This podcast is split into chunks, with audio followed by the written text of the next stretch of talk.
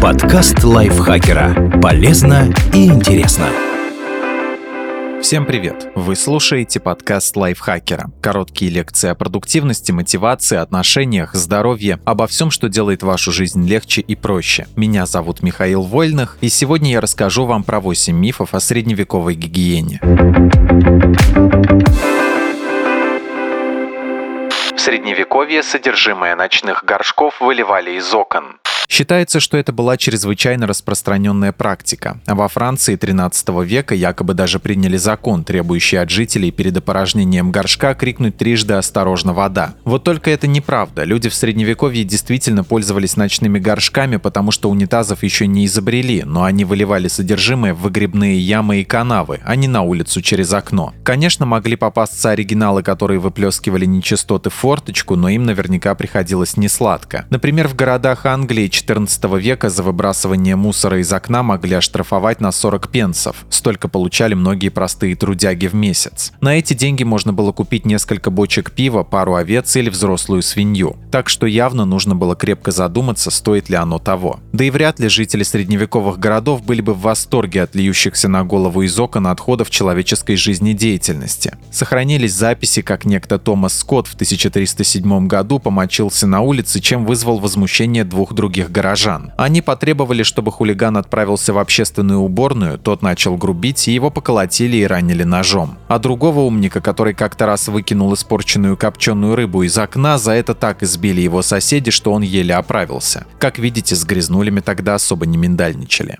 Шляпы с широкими полями были нужны, чтобы по ним стекали нечистоты. Этот миф связан с предыдущим. А еще такие шляпы якобы надевали люди среднего достатка, ходившие в средневековые театры и вынужденные толпиться в портере. Когда лорды и леди, почевавшие на балконах и в верхних ложах, швыряли объедки и сморкались на голову черни, полы этих уборов позволяли сохранить голову относительно чистой. На самом же деле широкополые шляпы сделаны таким образом с очевиднейшей целью – для защиты от дождя и солнца. И они были распространены во всех культурах, а не только в европейской. В средневековье их чаще всего носили крестьяне и паломники. У последних широкополая шляпа со временем трансформировалась в капелла Романа или Сатурна, а также галера – головные уборы духовенства. Кроме того, их предпочитали военные, которые тоже частенько были вынуждены шататься на природе в плохую погоду или жару. Их головные уборы со временем превратились в те самые знаменитые украшенные перьями шляпы мушкетеров, называемые кавалерийскими. А когда получило распространение огнестрельное оружие и широкие поля стали мешать целиться, их стали закалывать булавками, и получилась треуголка. У дворян подобные головные уборы тоже пользовались популярностью, но не потому, что бедняки выливали им на голову содержимое ночных горшков. Просто аристократы тогда считали бледную кожу признаком благородства, а загар отличительной чертой черни, трудившейся в полях. Изабелла Кастильская мылась два раза в жизни.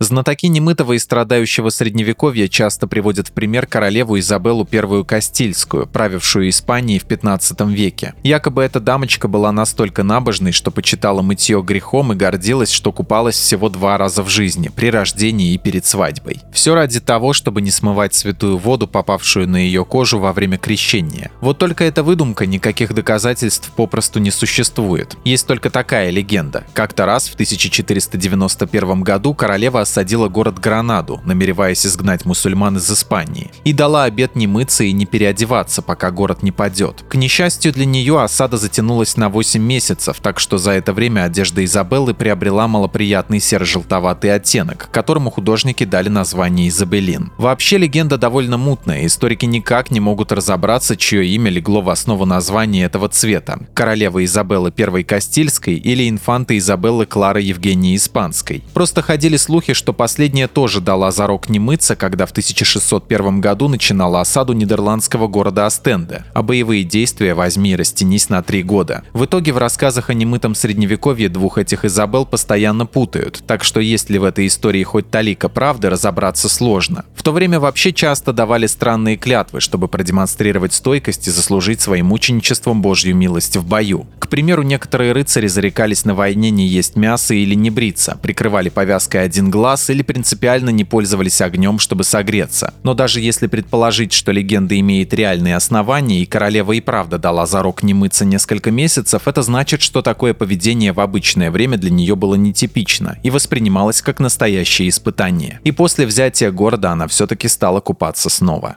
Людовик XIV смердел Аки-зверь. Еще одна личность, которая якобы сильно не любила купание. Король Франции Людовик XIV де Бурбон. Он же король солнца, он же Людовик Великий. По сети гуляет байка, что этот монарх тоже мылся то ли два, то ли четыре раза в жизни. И делал это только по предписанию врачей. Вообще нечистоплотность Людовика вряд ли можно объяснять средневековыми традициями. Все-таки уже новое время на дворе. Однако, по словам неких русских послов, по другой версии казаков, их величество смердел Аки дикий зверь. Иногда эту фразу даже приписывают самому Петру Первому. Правда, царь такого сказать точно не мог, потому что к тому времени, когда он посетил Версаль в 1717 году, Людовик уже пару лет как скончался. Исторические свидетельства того, что подобное говорили русские послы или казаки, тоже отсутствуют. Скорее всего, ее послам приписал блогер Денис Абсентис, автор книги о немытом и больном средневековье «Злая корча». Описывая антисанитарию того времени, он самую малость увлекся и слегка преувеличил. Кроме того, в своей работе он на полном серьезе ссылается на творчество Патрика Зюскинда, некоего швейцарского хрониста. Хотя на самом деле это наш современник, автор романа «Парфюмер». В действительности же Людовик XIV мылся регулярно. Иначе непонятно зачем он угрохал гору денег на проведение Версаль проточной воды и постройку ванных и бассейнов в нем. Как писали современники, его величество был прекрасным пловцом и мог наспор переплыть сену. Он построил у себя во дворце баню по турецкому образцу и регулярно принимал там ванны, причем зачастую в компании придворных дам. А когда не имел возможности помыться в поездке, приказывал камердинерам протирать его тело виноградным спиртом и опрыскивать духами. Мыло в Европу привезли крестоносцы.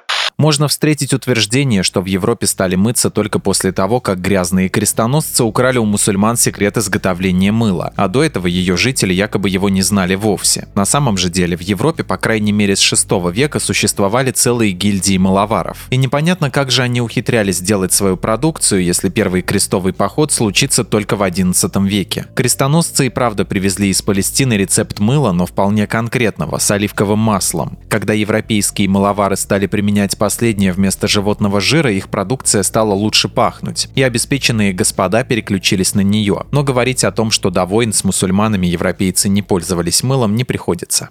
Европейцы считали русских извращенцами, потому что те раз в месяц мылись в бане. Эта цитата тоже отправилась гулять по сети с легкой руки автора книги «Злая корча». Правда, есть одна загвоздка, никаких ссылок на ее источники он не приводил. Бани в то время были распространенным явлением в Европе, причем и частные у зажиточных джентльменов, и общественные купальни. Последние, кстати, нередко совмещались с пекарнями или кузницами, чтобы экономить дрова и не расходовать жар печей попусту, когда не надо подогревать воду. Вот описание подобных заведений в городе Эрфурте 13 века из цивилизации средневекового Запада Жака Легофа. Бани в этом городе доставят вам истинное удовольствие. Красивая молодая девушка как следует разотрет вас своими нежными ручками. Опытный бродобрей побреет вас, не уронив вам на лицо ни капельки пота. Хорошенькая женщина искусно расчешет вам волосы. Кто же не сорвет у нее поцелуй, если только захочет? Да, бани часто совмещались с борделями, и там легко можно было получить от банщицы другие услуги, помимо мытья. Церковь смотрела на эти маленькие грешки сквозь пальцы. В Англии, например, епископы взимали налоги с купалин, находившихся на территории их епархий.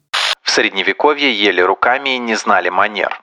Средневековых людей, даже благородных лордов, обычно изображают крайне невоспитанными сотрапезниками, которые хватают пищу со стола и отправляют ее в рот руками. Дескать, вилки им привезли с Востока только под конец эпохи, а до этого приходилось пользоваться грязными пальцами. На самом же деле о средневековом столовом этикете можно судить по манускрипту 15 века под названием «Правила поведения за столом». Вот выдержка из этой рукописи. «И пусть ваши пальцы будут чистыми, а ногти ухоженными. Однако, прикоснувшись к кусочку, не возвращайте его на тарелку. Не прикасайтесь к ушам или носу голыми руками. Тот, кто хочет пить, должен сначала доесть то, что уже у него во рту, и пусть сначала вытрет губы. После того, как стол убран, вымойте руки, и тогда выпейте вина. Как видите, не сильно похоже на сцену из комедии «Черный рыцарь», где король накладывал гостям горох той же рукой, который только что чесался и кормил собаку. Вилки же действительно появились в Европе довольно поздно, в 1600-х годах. До этого люди ели только ложками и ножами, причем нож для еды благородный лорд носил с собой на поясе. Считалось глупым заявиться на пир без собственного прибора. И когда средневековая аристократия разжилась вилками, их тоже поначалу носили в ножнах. Вот такой забавный обычай.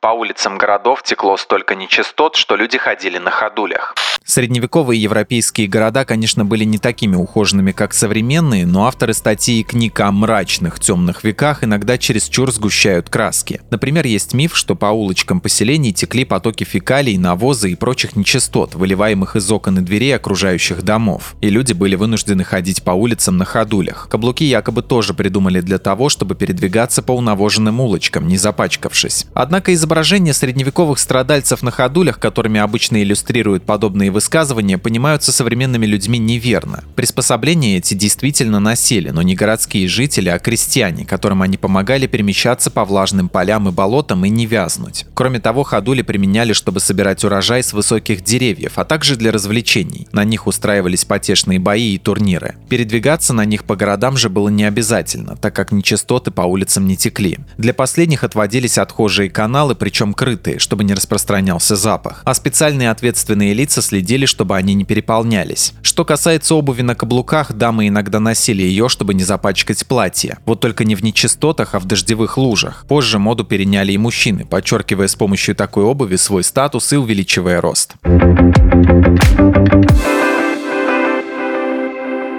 Спасибо Дмитрию Сашко за этот текст. Подписывайтесь на подкаст Лайфхакера на всех платформах, чтобы не пропустить новые эпизоды. А еще слушайте наш кулинарный подкаст «Время есть». В нем мы говорим, как выбирать, хранить и готовить разные продукты. Ссылка на него будет в описании. На этом я с вами прощаюсь. Пока.